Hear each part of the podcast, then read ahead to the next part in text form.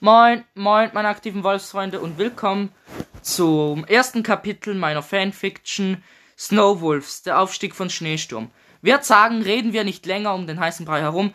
Hab schon so lange müssen warten, bis ich diese Folge endlich mal hochladen kann, weil ich nie die Zeit gefunden habe, um sie aufzunehmen.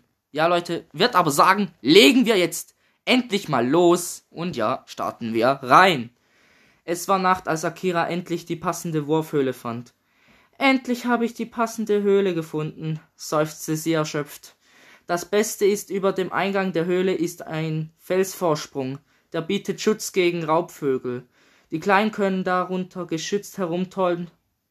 Herumtollen. Sorry. Sorry, Leute. Jetzt geht's aber weiter.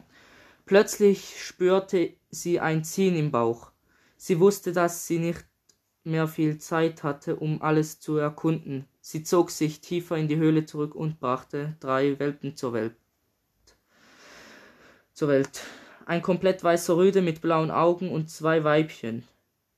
Die eine mit schwarz-weißem Fell und grünen Augen, Augen und die zweite mit, mit einem orange-weißen Fell und grünen Augen. Akira gab dem Rüden den Namen Schneesturm, dem schwarz-weißen Weibchen gab sie den Namen Schneefall und dem orange-weißen weißen Jungen gab sie den Namen Feuersturm. Es war ein stürmischer Wintertag. Ja, Leute, das war's auch schon mit dem ersten Kapitel von Snowwolves.